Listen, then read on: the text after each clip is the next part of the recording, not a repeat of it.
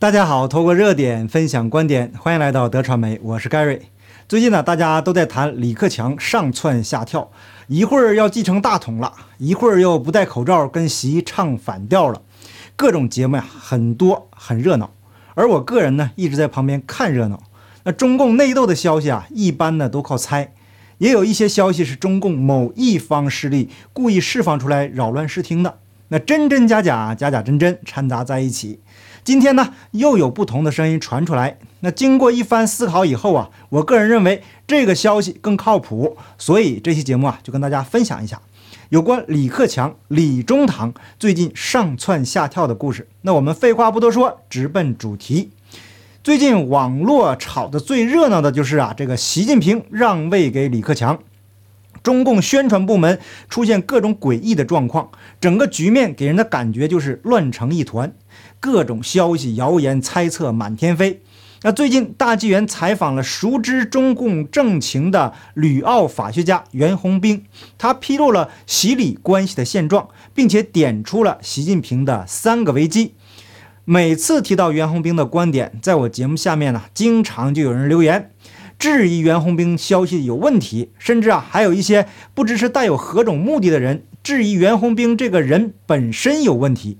那我个人对于不同的意见保持开放的态度，只有把各种不同的消息和观点放在一起进行对比，才更容易找出符合逻辑的推测，也更容易接近事实真相。那我个人呢，也不是中南海的蛔虫，在中南海也没有听床师做内应。所以只能通过综合分析与整理其他现有的观点来得出结论。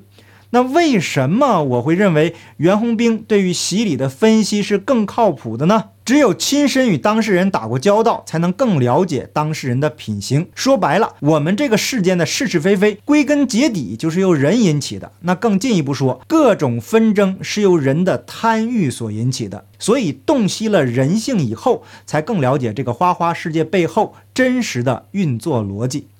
台湾远见杂志早年采访袁宏兵。他与李克强啊都是北大法律系相隔两届的校友，李克强是七七级，这个袁宏兵是七九级，在学校就十分的熟人。在接受采访的时候，袁宏兵说，李克强现在头上有一道疤，就是他留下来的。在学生时代，他与同样是学生代表的李克强一起拜访教授这个龚祥瑞老师，要学生们提教学改进的意见，李克强是带头赞美老师一番。请大家记住这个情节很重要。没料到的是，当时的袁宏兵是年轻气盛，具体说了一些改进意见，惹得教授啊是老大不高兴了，这把袁宏兵给轰了出去。在那件事情以后呢，同学们一起去小馆子这个聚餐喝酒聊天李克强当场就数了袁宏兵，不该照实提改进意见。那袁宏兵本就心有不甘，再加上酒精的作用啊，一言不合就拿了酒瓶就给李克强开瓢了。这个李克强顿时是血流满面呐，好不容易被同学给拉开了。后来这个李克强顶着一脸血，坚持到北大校长室要校长主持公道。而那个时间已经是下班的晚上了。事后到医院缝了四针，袁宏兵差一点就被退学处分。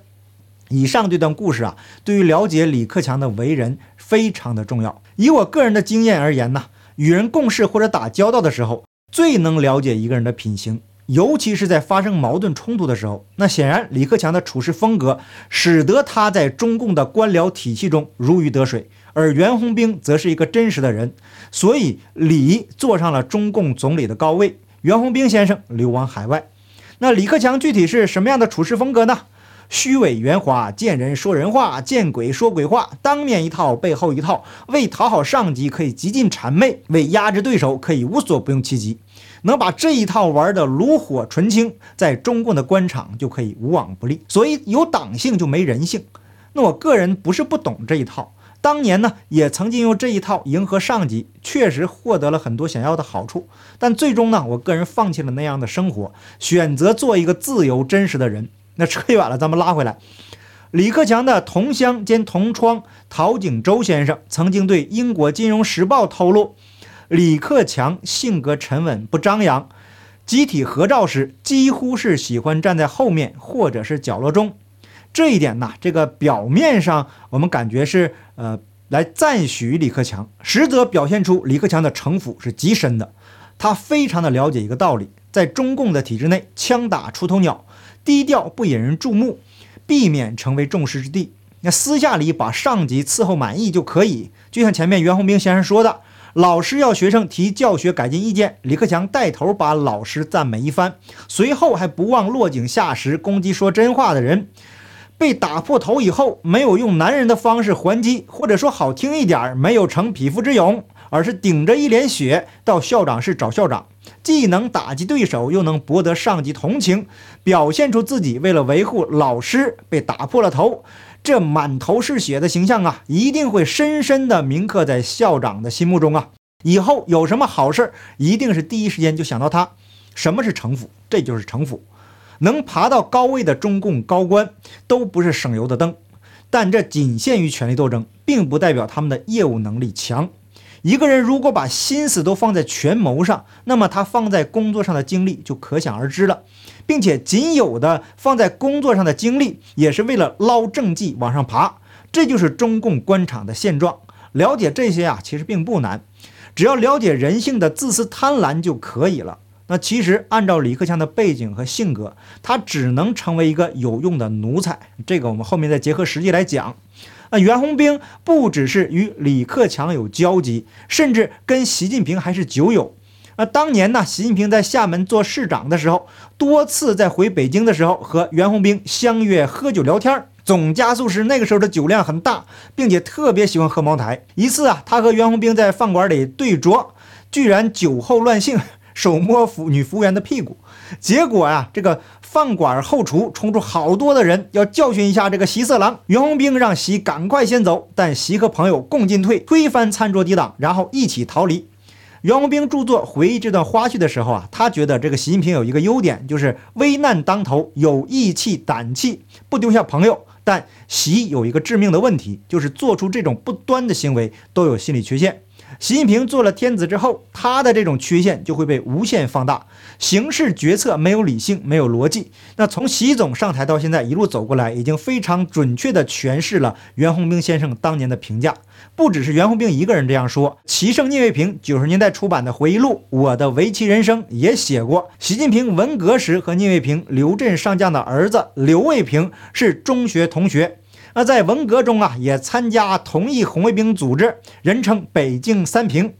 结果在和另一学校造反派武斗时，中了对方埋伏，形势危急。习近平确实没有丢下身体不好的聂卫平，拉着他逃离现场。九十年代，聂卫平到厦门，习近平拿出陈年茅台款待老同学，说了一句：“当年如果不是跑得快，就没有今天了。”这习近平说那句话的时候啊，也没预见到他自己的今天。那通过聂卫平的回忆录，至少从侧面证实袁宏兵著作中这个习近平的性格优点以及致命的缺陷，相对来说呀，这个是真实的。那我们经常说一句“酒后吐真言”，我个人认为呢，身为习近平酒友的袁宏兵，他所描述的应该就是习近平真实的一面。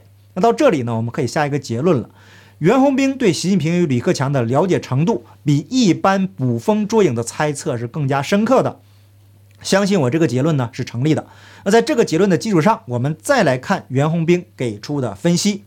五月十九日，他对大纪元的记者表示，最近确实传出什么李克强要取代习近平，说习近平得了什么脑瘤，还有说什么王沪宁也开始反对习近平了。然后又说党媒今天报道谁了，明天不报道谁，等等等等。然后得出了一个什么结论？袁宏兵说，事实情况不是这样。有人故意把反对习近平的希望寄托在李克强身上，但李克强是靠着共产党维持他的权力地位，这又是一些保共改良派发出的假信息。前面我们已经提到，以李克强的背景，再加之他身上缺少的一股勇气，注定了他只配做中共权贵的奴才，或者是前台的牵线木偶。那袁宏兵说，他得到的消息是，李克强已经倒向习近平，他会对习近平在。中共二十大上终身执政给予支持，而习近平给李克强的回报就是在二十大上让他继续留任常委。当人大委员长，汪洋则当国务院总理。这是中共党内斗争得出的一个初步的结论。我个人呢也比较认同这一点。当年号称是六四屠夫的李鹏，也同样是卸任总理以后成为了人大委员长。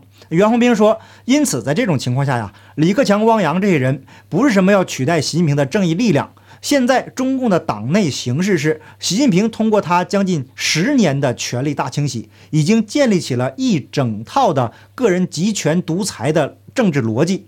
李克强在二十大取代习近平这样的消息，只能让人们生活在幻觉之中，对中国的反抗中共暴政的运动只有百害而无一利。那我个人呢也非常认同这一点，在过去的节目中啊已经说得非常清楚了。那虽然习总加速师很可能会连任成功，但这条路绝不会是一帆风顺的。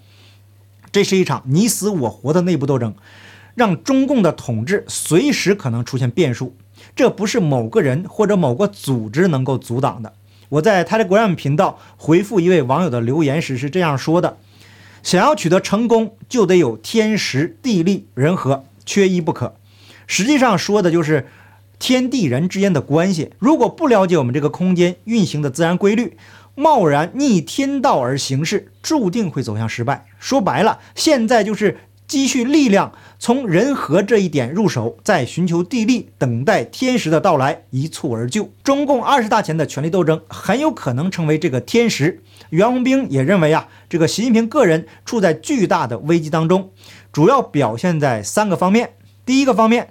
他要回归毛泽东时期的国家垄断资本，因此他把中国从邓小平以来持续了将近三十年的一个权贵资本、权贵市场经济的体系全部给打破。但是他所谓的新的经济体制，实际上是回归到极其陈旧的一种失败的国家计划经济中，因此导致现在中国的经济已经是断崖式的下滑。这种断崖式下滑的一个主要体现，也是中共暴政现在面临的最主要的危险。这就是失业大潮已经来临，这是他的经济危机的一个主要的指标。那第二个呢是政治危机。虽然习近平靠着少数亲信控制了枪杆子、笔杆子、刀把子，而且形成了对官员实行特务统治的锦衣卫系统，但是中共官员当中，现在百分之九十以上对习近平都是心怀不满、心存怨恨的。那第三个就是社会危机，也就是民怨沸腾。特别是这次，包括上海在内的数十个中国的重要城市，为了防疫清零实行的封城政策，搞的是啊天怒人怨。以上呢是袁宏兵先生的个人的观点，那我个人呢也做一点补充。国际上以索罗斯为代表的寡头共产主义势力的介入，目前呢他们是跟反习派站在一起的，所以这其中还存在着一定的变数。但是万变不离其宗，无论是哪一派共产主义，都是反天道、反人性的。只要天时一到，他们都将被扫进历史的垃圾堆。好，感谢您的点赞、订阅、留言、分享，我们下期节目见，拜拜。